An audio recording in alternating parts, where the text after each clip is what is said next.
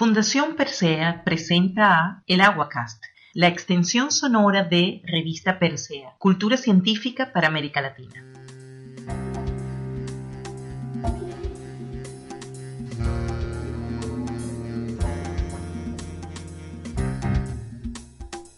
Hola, bienvenidos al Aguacast, el podcast de la Fundación Persea, en el que hablamos de ciencia por y para América Latina. Yo soy Jesús Pineda y como siempre me acompaña Víctor Hernández, ¿Qué tal, Víctor? ¿Cómo estás? Hola, ¿qué tal, Jesús? Muy bien, muy contento de estar una vez más grabando el Aguacast. Y bueno, ¿quién nos acompaña hoy entonces para conversar de ciencia latinoamericana? En esta ocasión nos acompaña la doctora Lauren Flor Torres. Ella es profesora de cátedra en la Universidad del Valle, en Cali, Colombia. Eh, hizo su doctorado en la Universidad de Guanajuato, en México. Eh, su pregrado fue en, en la misma Universidad del Valle. Eh, y también ella es cofundadora de una asociación conocida como CHIA, que son las siglas de Colombianas Haciendo Investigación en Astrociencias, y a la par es líder del grupo de astronomía y astrofísica Macondo, eh, que es un grupo de astronomía y divulgación, y le agradecemos enormemente que esté aquí con nosotros. Hola, ¿qué tal, Lauren? Hola Jesús, hola Víctor, muchas gracias por la invitación, súper contenta de estar aquí en el Aguacás y pues súper eh, a la expectativa de lo que vamos a conversar el día de hoy. Sí, que definitivamente tenemos una charla muy interesante, eh, tanto por tu experiencia en tu carrera, las diversas cosas que has hecho, como, como, por el tema al que te dedicas específicamente. Y si te parece bien, podemos ir comenzando justamente por tu tópico de investigación. Tú investigas estrellas huéspedes de exoplanetas.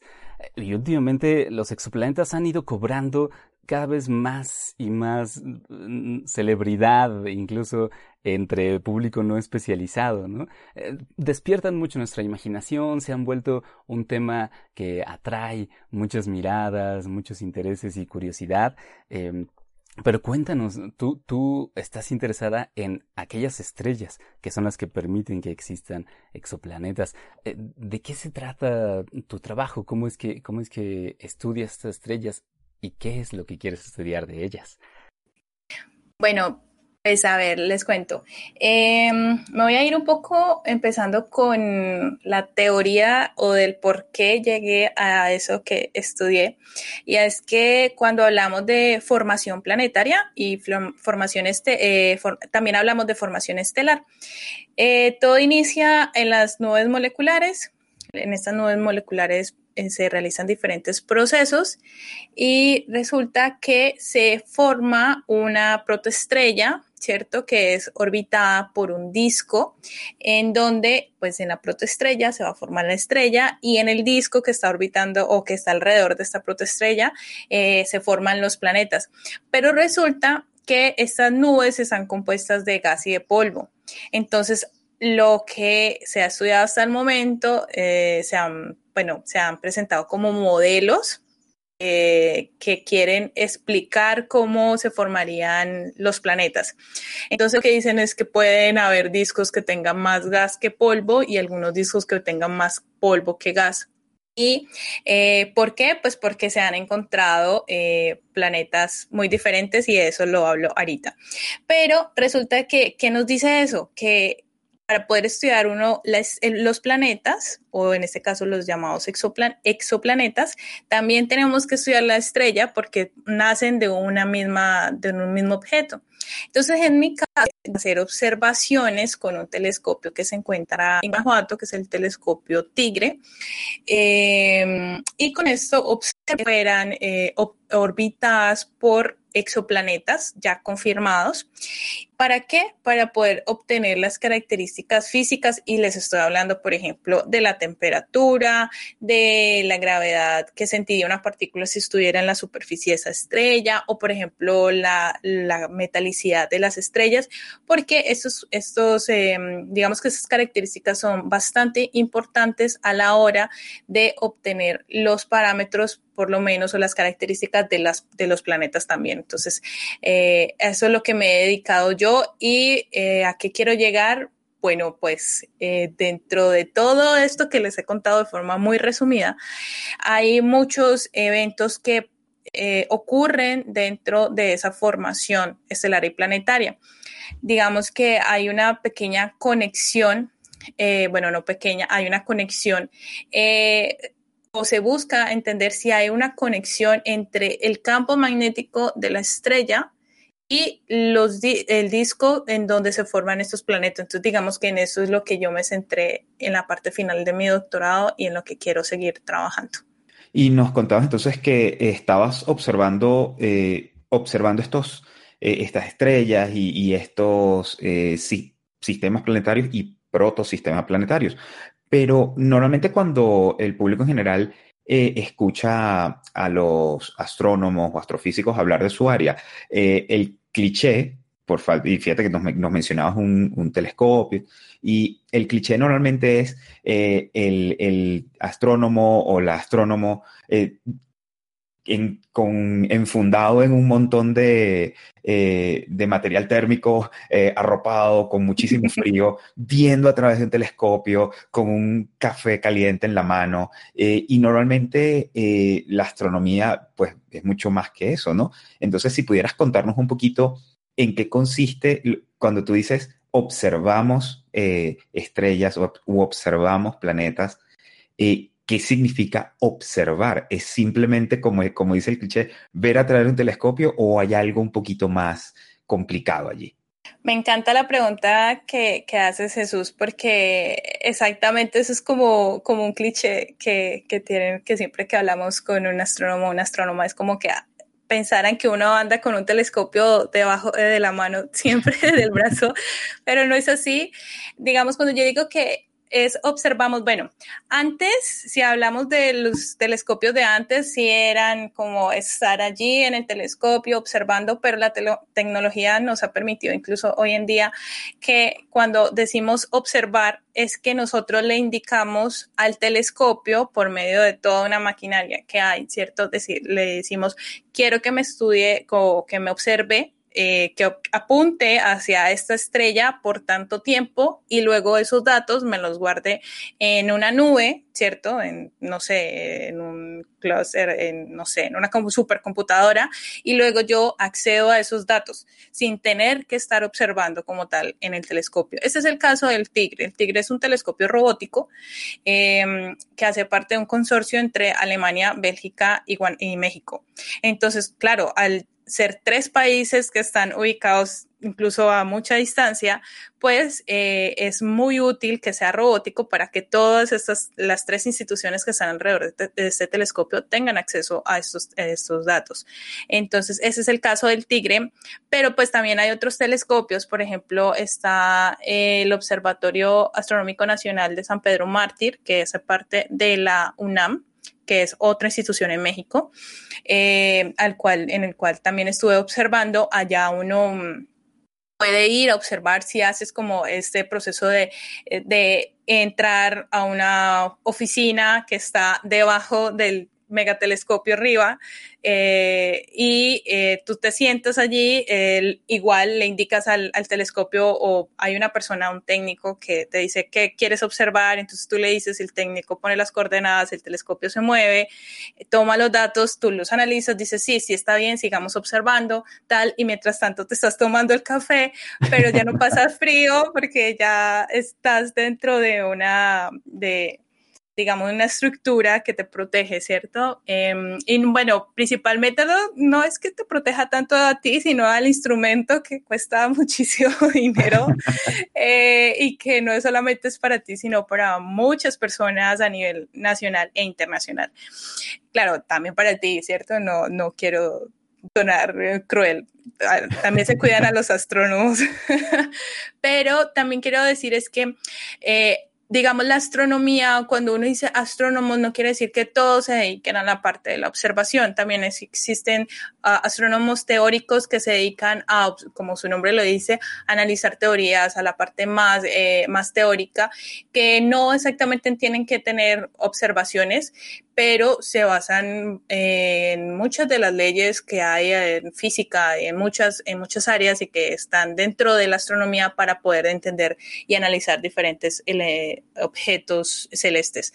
Em, pero en su mayoría lo que hacemos, yo creería que tanto los astrónomos observacionales como los teóricos es programar mucho. Así que no piensen que eh, los astrónomos siempre y los astrónomas siempre mantenemos con un telescopio. No, la, realmente la mayoría del trabajo de nosotros es sobre todo programar para poder sacar los datos o los modelos que se quieran utilizar.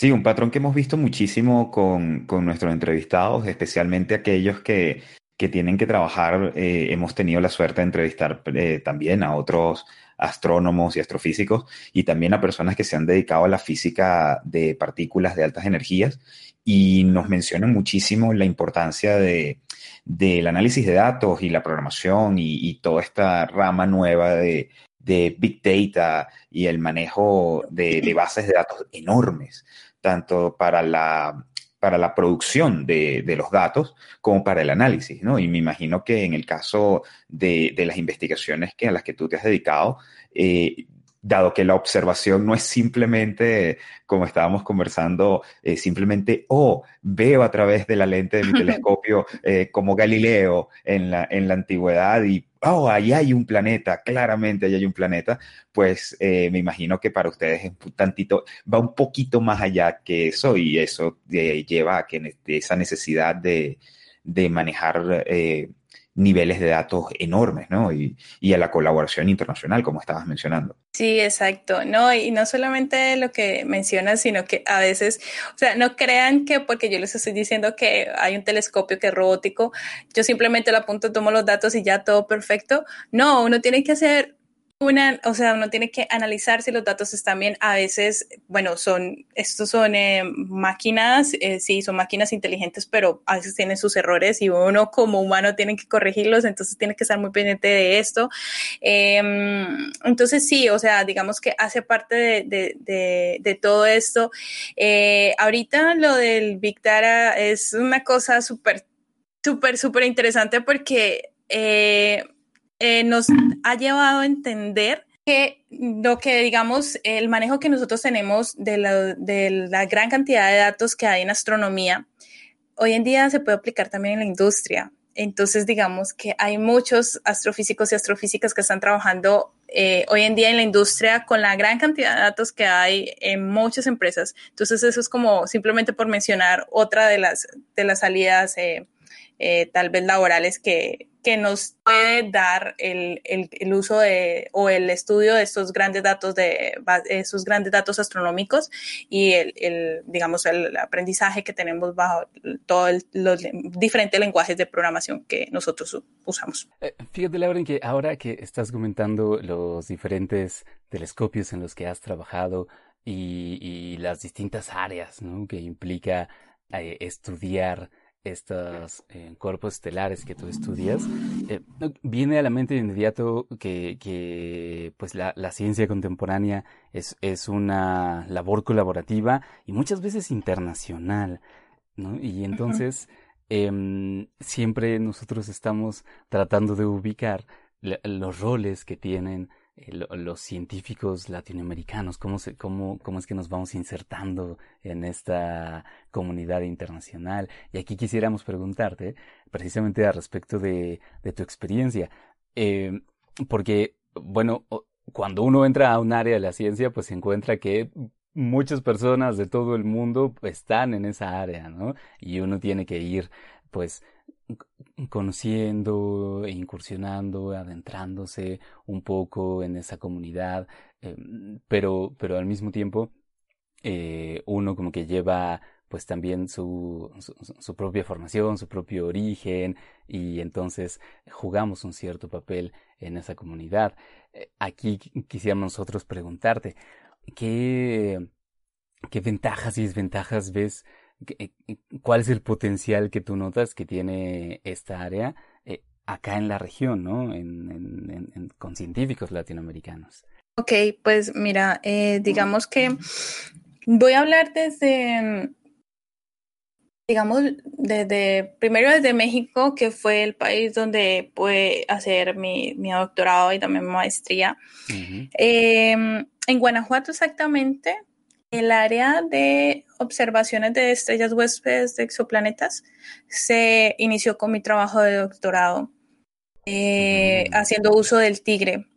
Pero ya venían haciendo, por ejemplo, análisis de la actividad cromosférica de, estrellas, eh, diferentes ah, eh, investigaciones con este telescopio. Pero lo que me he dado cuenta es que, digamos, se abre un poco e, este campo para que otros estudiantes puedan empezar a, trabajar en exactamente en lo que es las observaciones de, de estrellas huéspedes de exoplaneta. Digamos que una de las cosas importantes para mencionar es que el telescopio Tigre es un telescopio no tan grande, o sea, es un telescopio de 1.2 metros en comparación a telescopios como, por ejemplo, los que se encuentran en Chile o también, por ejemplo, el telescopio que les mencionaba de San Pedro Mártir, que es de 2.1 metros. ¿Qué es, lo, qué es lo que quería como destacar de, este trabajo con el Tigre? Y es que también se pueden hacer uso de esos telescopios para poder hacer observaciones de estrellas huéspedes de exoplaneta con ciertas características que de pronto te limita el telescopio como tal, porque el telescopio a ti te dice como, esta es la magnitud que tú tienes que medir eh, máxima, eh, no te puedes pasar de ahí porque si te pasas de ahí entonces vas a tener más ruido, eh, pero no, eso no, lo que quiero, no te, no implica que no puedas usar ese telescopio. Entonces, como que abre ese camino para que futuros estudiantes puedan empezar a trabajar en esto. Eh, digamos aquí en Colombia, como tal, la astronomía observacional se ha empezado nosotros no, contamos con telescopios porque nos encontramos en la zona tropical, ¿cierto? Y, eso genera algunas desventajas a la hora de por lo menos colocar observatorios, así como del, eh, con las características, por ejemplo, como el Tigre o como el Observatorio de San Pedro Mártir. Pero lo interesante es que estos datos eh, de no solamente de México, de Chile, de diferentes partes, poco a poco empiezan a estar libres para que estudiantes de, otras, eh, de otros países puedan hacer uso de estos datos para analizarlos y, ¿por qué no, hacerlos parte de sus trabajos de grado? Entonces, yo creo que ese es como el camino que empieza ahorita, por lo menos países como Colombia, a buscar o ya sean colaboraciones o a buscar estos datos o a buscar eh, poder, sí, tener esos datos para empezar a incursionar en el área de la astronomía observacional, ya sea la estelar o la, eh, o la planetaria que hoy en día tiene, eh, está en furor.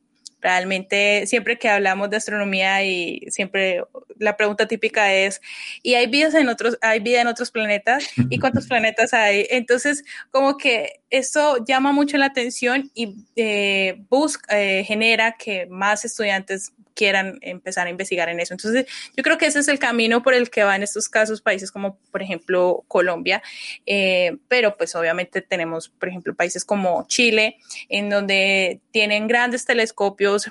Eh, claro, esos telescopios por eh, colaboraciones internacionales, em, pero que de todas maneras les da pie a ellos para que puedan tener datos para trabajar sus estudiantes eh, de las diferentes universidades.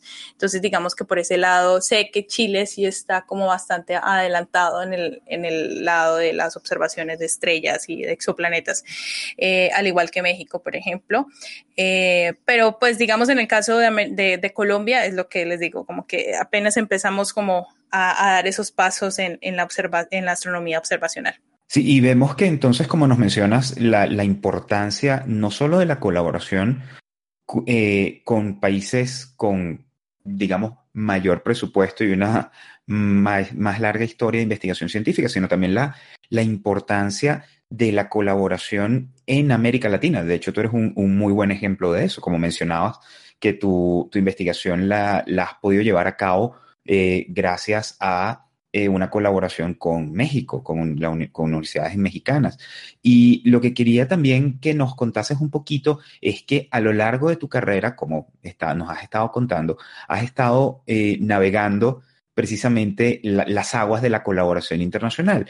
¿Y qué dificultades has visto eh, y qué te gustaría que cambiase para, para mejorar esa capacidad de, de, interacción y de colaboración científica en nuestra región eh, dentro de los países latinoamericanos y también colaborando con otros países que, como mencionabas, podrían eh, proveer un mejor acceso a equipos más sofisticados o a supercomputadoras, como mencionabas antes, que también serían necesarias para el análisis de datos eh, y también para colaboraciones incluso más grandes. Eh, por ejemplo, eh, poniendo un poquito mi sesgo de, físico teórico, colaboraciones como el LHC, por ejemplo, que también sabemos que hay muchísimos investigadores latinoamericanos trabajando allí, pero ¿qué, problemas y qué, te gustaría ver que mejorase eh, en ese aspecto de colaboración dentro de América Latina y hacia el resto del mundo? Bueno, yo creo que a la hora de hacer una colaboración internacional, también se necesita que como país uno tenga unos recursos para poder aportar esas colaboraciones. Entonces, ahí yo veo ya una pequeña desventaja, digamos, en el caso de, Colombia y más entrar en Colombia porque es donde estoy en estos momentos. Eh, yo creería que ese es el punto de quiebre, eh, la falta de recursos que se tiene para, la ciencia y la tecnología. Eh, nosotros como país, o podemos decir, tenemos, porque sí sé que tenemos las personas, ¿cierto? Tenemos los estudiantes, los y las estudiantes que quieren trabajar en diferentes áreas, pero sin recursos no podemos ni entrar en una colaboración internacional, ni siquiera pensar en eh, em, en, no sé, instalar telescopios en diferentes países. Entonces yo creo que empezar por allí, eh, por eh, hablar, bueno, ahorita hablaba con unas colegas y decíamos que exactamente nosotros los científicos deberíamos de entrar un poco eh, o empaparnos un poco de la parte política para poder a la hora de, de decir como que solicitar apoyo para para estas diferentes investigaciones. Así que eh, yo creo que ese es el punto de quiebre. Ya teniendo los recursos, ya es simplemente empezar a buscar estas colaboraciones y empezar a buscar estas colaboraciones porque no antes de irnos, digamos, a, otro continente, hablar de colaboraciones en, eh, con, nuestros países de, América Latina, ¿no? Em, pues vemos, por ejemplo, vuelve lo menciono, países como México, como Chile, que tienen, incluso tienen muchos, muy buenos recursos, tienen muy buena eh, infraestructura en astronomía. Eh, empezar a, hacer conversaciones con ellos para poder colaborar y nosotros decir, oigan, queremos colaborar con ustedes, pero tenemos esto y aportamos esto. Entonces ya eso como que abre un poco más las puertas. Yo creería que por ese lado es. Sí, una cosa que nos ha quedado muy clara al platicar eh, con nuestras entrevistadas y entrevistados es que, digamos que las personas, el talento humano, eh, no sobra aquí en nuestra región, ¿no?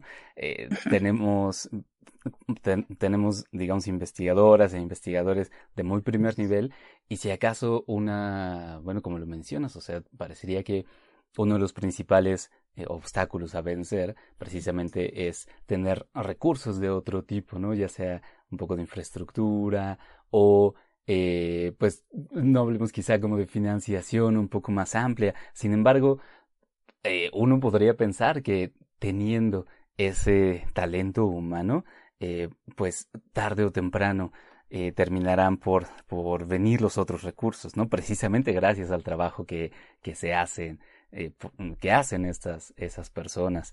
y aquí es donde nos gustaría entonces, Lauren, movernos a hablar un poco de tu, de tu experiencia en precisamente en, el campo que tiene que ver con el, el apoyo a la formación de, de talento, ¿no? El, el apoyo a, aquellas personas que están interesadas y que van incursionando, eh, y específicamente a mujeres, porque tú nos platicabas, eres cofundadora de esta asociación colombiana haciendo investigación en astrociencias, eh, conocida como CHIA, em, que bueno, que, que, responde mucho a, este llamado de que, em, de que las jóvenes interesadas en ciencia puedan también tener una, em, un, una red de apoyo, un lugar donde eh, eh, dónde estar y, tener esos lazos que a veces son muy necesarios. Quisiéramos que nos contaras un poco más acerca de esta sociedad y, y, y, que nos cuentes cómo es que se llega a dar, ¿no? O sea, qué partes también de, de tu experiencia em, como, como una joven en un principio interesada en ciencia, eh, que emprendió esta carrera científica, fue lo que te llevó a ser cofundadora? Bueno, Víctor, pues a ver, les cuento. Em, todo eso inició, no estoy mal, en octubre del 2018. Bueno, inició un poco desde antes en algunas, eh, yo tuve la, eh, la oportunidad de viajar a algunos países como Italia, Alemania, eh, Estados Unidos, Bélgica, bueno, algunos diferentes países en donde iba a congresos. Em, y resulta que en algunos de estos eventos yo me encontraba con colombianos y colombianas. Yo nunca había escuchado acerca de, ellos y de ellas. Entonces, pues, eh, no sé, a veces la tierra llama, entonces siempre mm. era como, hey, tú eres colombiano, entonces, o tú eres colombiana, sí, ¿de tú dónde eres? No, pues también de Colombia, y, ya empezamos a hablar y así conocí a tres colegas a Andrea Guzmán, Valentina Abril, Eliana Mazo, y las conocí en diferentes eventos, diferentes países. Y en el 2018, pues nosotros seguimos, nosotras seguimos hablando y en el 2018 eh, Andrea me escribe y me dice, oye Lauren, lo que pasa es que hablando con Eliana y Valentina se nos ocurrió la idea de por qué no hacemos una red de, de, mujeres como para tener, no sé, algún canal en el que nosotras como colombianas, ¿cierto? No, nos hablemos y digamos como, como colombianas en, en, astrociencias, nos hablemos y digamos como que, ve, yo estoy trabajando en esto y, y por qué no colaboramos y no solamente con colombianas, sino también con extranjeras que estuvieran aquí en Colombia, que estuvieran haciendo investigación en las ciencias del espacio. Entonces dijimos como que, bueno, pues interesante la idea.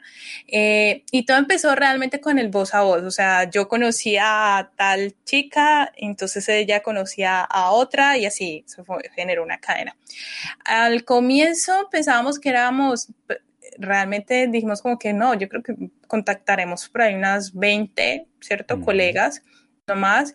Hoy en día somos, si no estoy mal, ya estamos llegando a las 80 eh, y cada día va creciendo más esta red, pero resulta que la red no se volvió, no solamente fue una red así, un grupo que abrimos en, en Facebook, sino que ya se volvió eh, algo más fuerte y fue hacer uso de todas las redes sociales para para mostrarle, no solamente, o sea, no solamente era como, hey, ya nos conocemos, pero no nos quedemos en que nos conocemos, sino que mostrémosles a los demás que estamos haciendo ciencia en diferentes partes. Entonces eh, nos guiamos por las redes sociales para hacer esto, para compartir los logros, los perfiles, em, las conferencias, eventos en donde participen todas, todas nuestras chías, nos hacemos llamar las chías, mm. eh, todas nuestras chías. ¿Y eso para qué? Para generar nuevos referentes para las nuevas generaciones. Andrea siempre dice una frase que me parece muy interesante y es que no nos podemos, eh, eh, no nos volvemos, no nos podemos volver en lo que no vemos.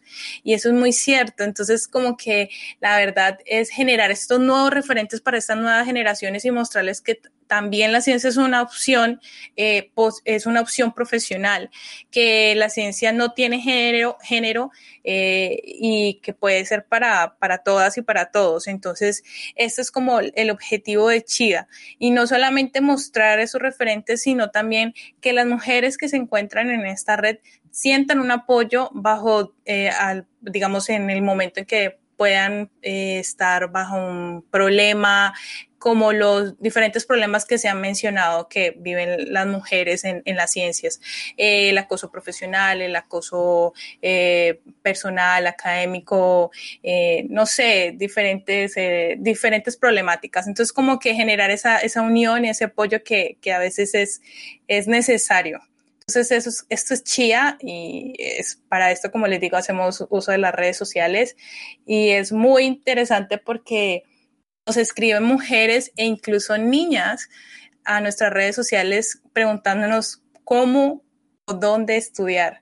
Entonces, eso nos demuestra que realmente sí estamos eh, llegando a estas nuevas generaciones eh, y sí estamos cumpliendo como con nuestro objetivo, que es como que mostrarles que sí se puede.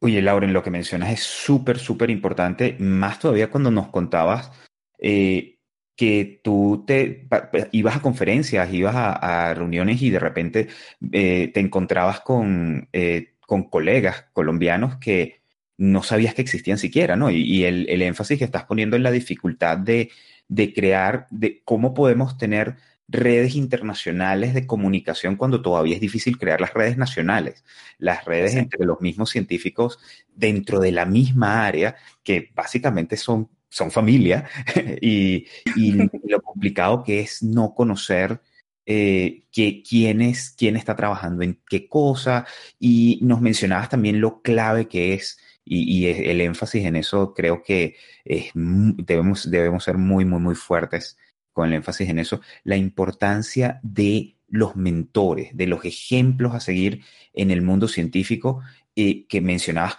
perfectamente de no te puedes convertir en aquello que no conoces. Si una niña, un niño eh, no ha visto a un científico, una científico a lo largo de su vida, eh, no sabe que existe esa carrera y no se puede modelar, eh, inspirarse de esa científica que, que ve trabajando en un área que le fascina. Y quería que nos contaras un poquitico acerca de tu historia personal. ¿Cuál fue tu experiencia con mentores a lo largo de tu, de tu, carrera? Si tuviste la oportunidad de ver a alguien que te inspirase dentro de Colombia, fuera de Colombia, como especialmente como mujer, donde eh, lamentablemente el mundo científico y más todavía eh, el mundo científico en las ciencias, entre comillas, duras, como la física o la astronomía, eh, tiende a ser visto como áreas muy dominadas por los hombres. y quería saber tú, que nos contaras un poquito tu experiencia, cómo llegaste a, al área en la, que, en la que te desempeñas y si tuviste a lo largo de tu carrera mentoras que, que te guiasen, que te, que te inspirasen y, y, que te ayudasen con las, las dificultades que hay, eh, que pues podrías haber eh, experimentado como mujer eh, a lo largo de tu carrera como científica. Mira que Afortunadamente sí tuve una, y tengo, puedo decir que tengo hoy en día todavía una mentora, eh, es la doctora Adriana Ocampo, que es, eh, ella hace parte, trabaja en la NASA y es líder de muchas misiones, dentro de esas está por lo menos la misión Juno, que es la misión a Júpiter. Y todo sucedió cuando yo estaba en el pregrado en la Universidad del Valle.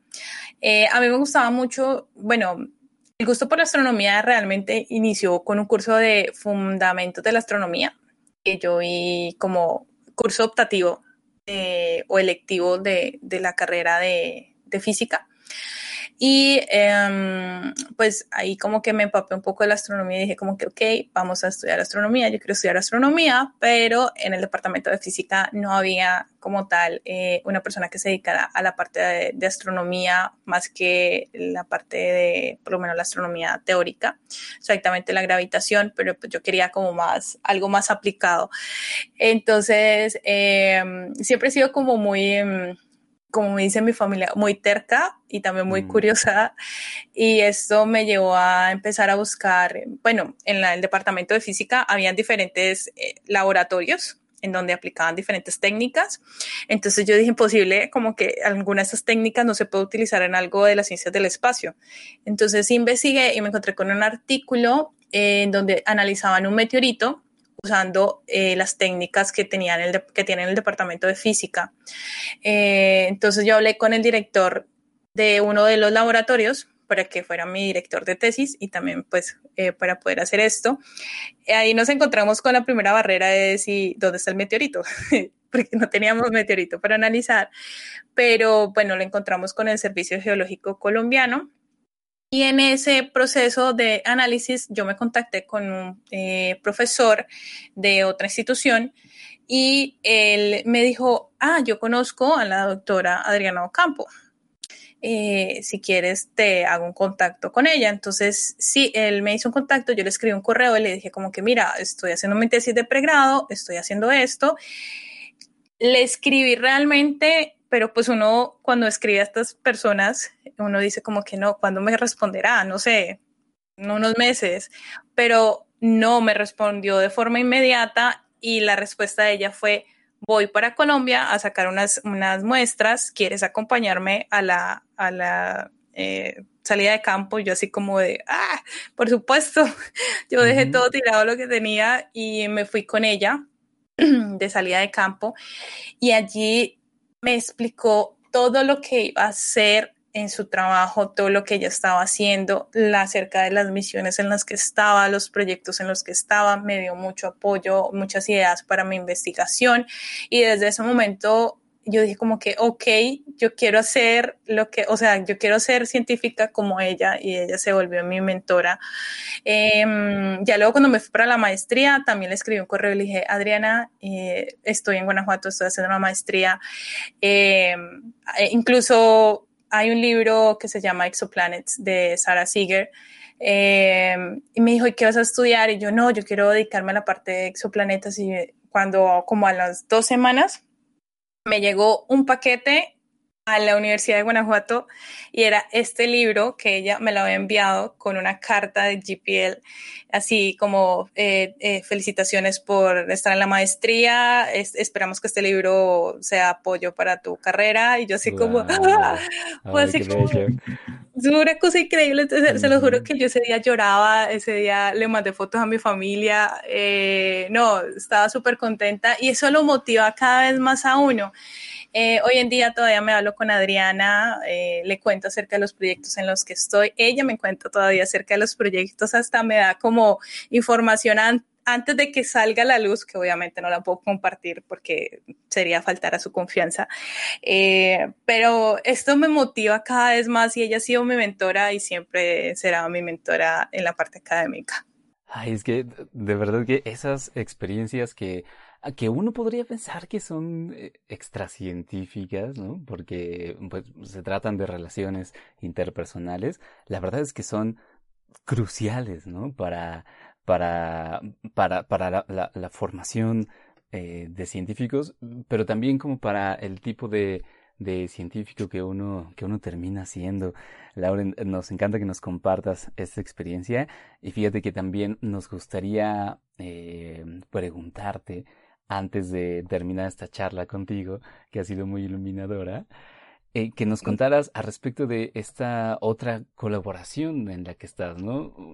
Que, que, digamos que casi que se podría decir que has asimilado por completo esa importancia de establecer y fortalecer las redes personales en la ciencia. Eh, ¿Nos cuentas de esta otra colaboración que tienes? Eh, que está, bueno, también basada en Colombia, eh, se llama Grupo de Astronomía y Astrofísica Macondo. Eh, un poco más de también esta, esta, este grupo eh, y, y, y, de cómo es tu participación ahí, ¿no? Y qué es lo que busca. Bueno, pues mira que mm, cuando yo regresé a Colombia, yo me titulé el doctorado en el 2020, el año pasado. Pero eh, yo regresé a Colombia en octubre del 2019 porque me faltaba solamente la publicación del artículo para mi titulación. Entonces, eh, bueno, ya a partir de todo esto, pues ya mi beca se había terminado porque la maestría del doctorado la hice becada en México. Entonces mi beca ya se había terminado y decidí como que, ok, pues voy a esperar, pero espero estando allá con mi familia. Me vine para acá. Y en ese momento, pues uno llega como que de nuevo a tu país y quieres como, vienes como con tantas ideas. Eh, y yo llegué así como que buscando a mis, a mis compañeros, los que estaban aquí. Yo como, oye, en esas contacté a un colega que es el doctor Camilo Delgado de Bogotá. Él está en la Universidad Distrital de Bogotá. Y le dije como que, oye, ¿por qué no hacemos un grupo? O sea, yo estaba en mi ciudad, en Bogotá hay grupos de investigación en en, astronomía, en Medellín también, en Bucaramanga, en Pereira, Pasto, bueno, en diferentes partes. En Cali como tal, sobre todo hay grupos de aficionados a la astronomía. Eh, si hay un grupo de astronomía teórica, bueno, en la parte de, gravitación en la Universidad del Valle. Eh, entonces yo le dije como que a mi colega, ¿por qué no hacemos un grupo en donde no solamente hagamos investigación, sino también hagamos divulgación sobre todo? Em, entonces empezamos a, creamos este grupo, tuvimos el aval de una fundación de aquí, de la ciudad, para ser parte del Ministerio de Ciencias. Y la idea de este grupo, pues sobre todo dentro de las actividades que están, es poder conectar a los, a los y las estudiantes de las instituciones de bajos recursos en la ciudad, sobre todo, eh, bueno, en la ciudad y en las partes rurales de la ciudad, es decir, estamos hablando de zona urbana y rural, de la ciudad, conectarlos a ellos con datos reales de astronomía tomados por telescopios grandes. ¿Y esto a través de qué? De lo que se llama la astronomía ciudadana. Entonces, por lo menos hacemos, eh, eh, somos partícipes de la campaña de búsqueda de asteroides, que son una búsqueda haciendo uso de los datos de un telescopio en Hawái, en donde eh, un estudiante, ya sea chica o, chico de una institución pública de Cali, haga parte de esta, de, esta búsqueda junto con profesionales, desde doctores ya titulados, maestros o eh, estudiantes de maestría y de doctorado, y con estudiantes de pregrado. O sea, son de diferentes rangos. Pero esto para qué? Porque los motiva a ellos a como que, ok, me estoy empapando de astronomía, estoy haciendo astronomía con estas personas que son profesionales y, en un futuro también puedo hacer esto, ¿cierto? Generar como esa cadena. Entonces, eso es lo que está haciendo GAM en estos momentos. Está trabajando sobre todo en astronomía ciudadana y pues estamos trabajando en algunas otras áreas, por ejemplo, eh, en mi caso en la parte de estelar y mi colega en la parte de galaxias. Sí, es que justo esas son las experiencias formativas que pueden ser claves, ¿no? En el futuro. Eh, eh, oye, Lauren, ¿y cómo fue que eligieron el nombre del grupo? Eh, eso es muy interesante porque, pues, hace un, en el 2010, bueno, hubo una campaña porque las, los países que hacían parte de la IAU, que es la Unión Internacional, Unión Astronómica Internacional, em, los países que hacen parte se les otorgó como un sistema planetario, ¿cierto? A cada uno. Y la idea era que cada país le diera nombre tanto al planeta como a la estrella.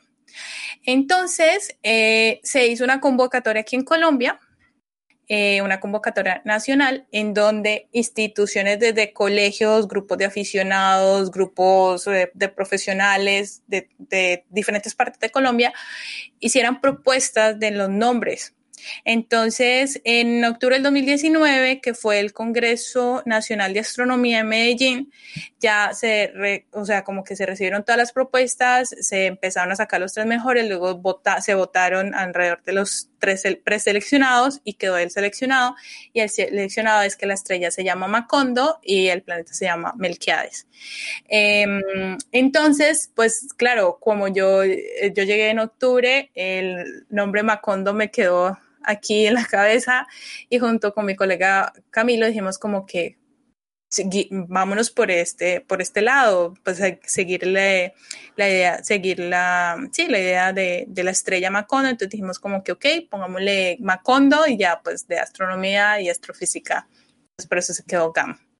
Wow, está súper interesante lo, que nos cuentas y, y, bueno, que claro, cuando cuando por lo menos un, latinoamericano escucha el nombre Macondo, pues inmediatamente la cabeza va a, Gabriel García Márquez, ¿no? Y a, las obras del realismo mágico, ¿no? Y una cosa que mencionabas que también es súper interesante, también conectada con el nombre del grupo, es que eh, esa idea de, conectar al, eh, capturar la imaginación de la gente, que ya de por sí es algo que que tu área, la, astronomía, eh, es fantásticamente poderosa a la hora de capturar la, imaginación del público en general, pero también cómo conectar, por un lado, con la astronomía y la, conectar a la gente con la ciencia, haciendo ciencia ciudadana, como mencionabas, pero también que esa sensación de, propiedad, de que eh, eh, estamos estudiando este sistema que tiene, el que tiene un nombre colombiano, un nombre un nombre nuestro eh, y estamos investigando lo nuestro y ese tipo de,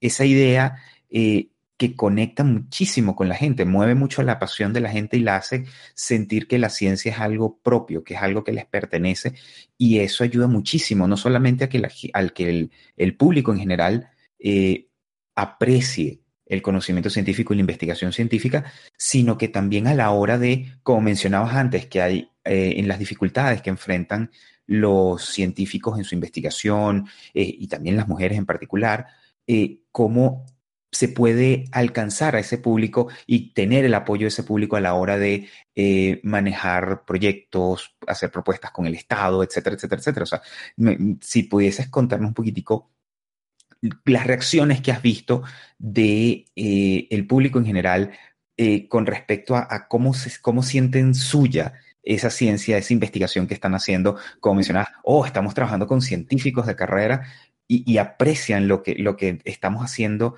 a pesar de ser, eh, de no ser científicos, de no tener títulos eh, grandilocuentes. Bueno, em, ellos lo reciben de una manera muy, digamos, voy a hablar, por ejemplo, del el estudiante que en este momento se encuentra trabajando con nosotros en, en astronomía ciudadana y sus profesores, porque digamos el estudiante no va solo, sino que también va de la mano con sus profesores, con los que estudia en su, en su colegio eh, y con nosotros. Y ellos lo reciben de una manera muy, em, son muy agradecidos, eh, porque ellos, y son palabras que nos han dicho, o sea, ustedes manejan de pronto algunas frases o algunos términos muy técnicos de pronto nosotros no entendemos y tan solo el hecho que ustedes se tomen el tiempo de explicarnos, eso nos motiva a nosotros a seguir investigando. Eh, yo creo que una de las, una de las, siempre, siempre lo he dicho y es que yo creo que una de las obligaciones o la, de los deberes, más bien, dejémoslo en deberes, no obligaciones, de los deberes de, de nosotros como científicos es transmitir nuestros conocimientos. Eh, yo creo sí, siempre es como pensar en cómo hubiese sido, nos hubiese gustado que cuando pequeños nos hablaran de esto o de aquello y siempre volver como a esos niños o esas niñas que, que fuimos hace unos años y darnos cuenta de que hoy en día también son niños que, y son niñas que les gustaría escuchar acerca de esto.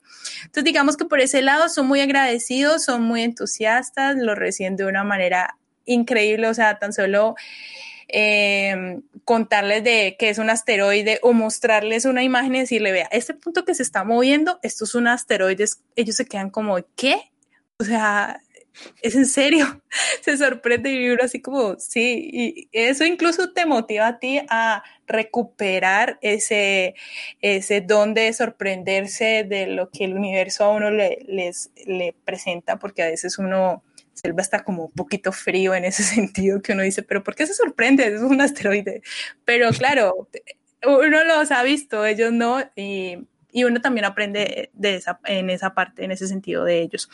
Eh, ya mira, hablando un poco acerca de las instituciones o de por lo menos la parte política y todo esto, eh, incluso estuve hablando con, eh, estuvimos hablando con la Secretaría de Educación de aquí de la ciudad para llevar esta astronomía ciudadana a las instituciones rurales de, de, Cali. Y lo tomaron de una muy buena manera, pero volvemos otra vez al tema de los recursos.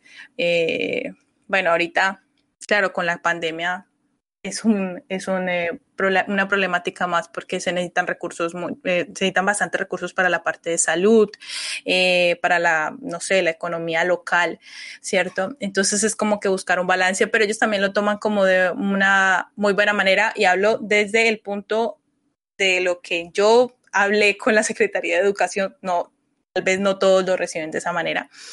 Em, pero sí, o sea, la verdad es como buscar, a, buscar cuáles son las palabras ideales para cada público, desde los estudiantes hasta los políticos, y mostrarles que realmente las ciencias son, eh, son algo que incluso con lo que vivimos diariamente, o sea, eh, hay física, hay química, hay biología alrededor de nosotros, eh, y la astronomía es una ciencia que que como que reúne todas estas, pero saber llegarles, saber hablarles, saber motivarlos eh, a los niños y a las niñas, saber eh, mostrarles referentes, mostrarles opciones. Yo creo que esa es como la, la idea de, de, todo esto, así como redondeando. Y, y, bueno, nos quedamos entonces con esa idea de que nos mencionabas de la importancia de, de las mentorías, de, estar en contacto con la gente para llevarle eh, ese conocimiento científico y para poder, eh, como mencionaba Víctor, también crear y preservar esas redes de comunicación eh, dentro, dentro del país, fuera del país, con el público en general y con los organismos gubernamentales. Y como una última, una última pregunta para, para ponerle el, lazo ya a la conversación, ¿qué consejo podrías darle a, aquellos que se dedican a áreas, eh, digamos, un poco más esotéricas eh, de la ciencia? Eh, a la hora de tratar de divulgar. por ejemplo, alguien que diga, oye, pero es que eh, por ejemplo, yo hago un campo de, yo hago matemáticas, ¿cómo puedo, cómo podría conectar con alguien si, si lo que yo hago es una rama esotérica de la matemática o biología teórica, eh, cómo pudiese eh, explicarle a la gente, tratar de conectar con esa parte emocional de, que, que captura la imaginación de las personas en áreas que podrían ser un poquito más complicadas, no, que no tienen el, encanto de la observación astronómica. Bueno, yo creo que es eh, cuando a uno le gusta algo, uno busca siempre transmitir eso que, te produce esa alegría, eh, esa emoción. Entonces es buscar esas palabras eh, que puedan transmitir esto. Y yo creo que para poder un primer paso es buscar hablarles a los que están a tu alrededor acerca de tu trabajo. Eh, no sé, con quién vivas, con quién compartas con tus amigos. Y eso poco a poco se va generando, va incluso eh, abriendo este grupo de, este grupo con el cual estés eh, conectando, comunicando. Em, yo creo que es buscar, buscar, hoy en día se presentan muchas herramientas en la parte virtual para poder comunicar, eh, buscar referentes de, digamos, de personas que estén en tu área y que estén comunicando y ver cómo comunican y tratar de usarlos de ejemplo para poder em, empezar también. yo creo que esas son como las herramientas para poder eh, hacer esta comunicación independiente del área en la que te encuentres. Por lo menos buscar digamos en el caso de matemáticas, cómo se aplica la matemáticas a las ciencias del espacio.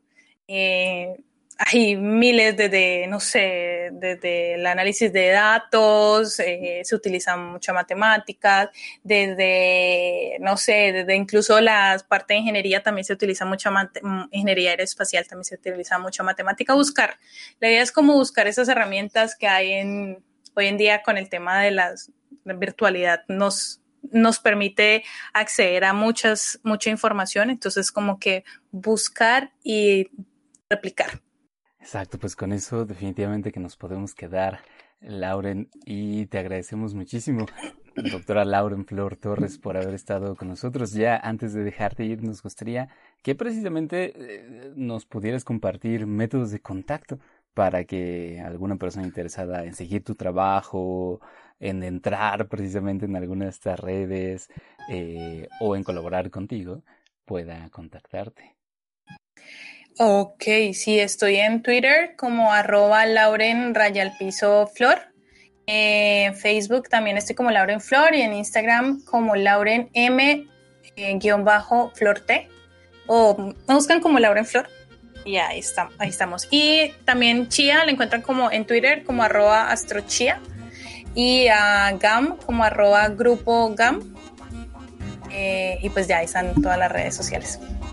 Oye, no, excelente, Lauren. De nuevo, muchísimas gracias por tu tiempo y por la interesante conversación. Nos quedamos entonces con, con esas ideas de la importancia de, la mentoría y, y de la, la belleza de, de, la astronomía para, para capturar la imaginación de la gente.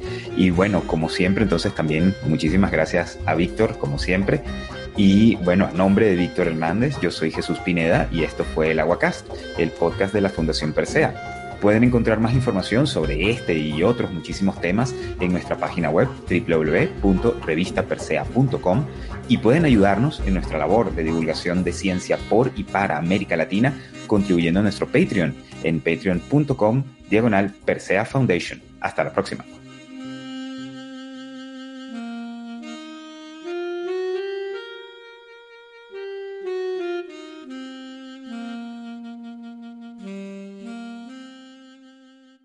El Aguacast es una producción de Fundación Persea, Cultura Científica para América Latina.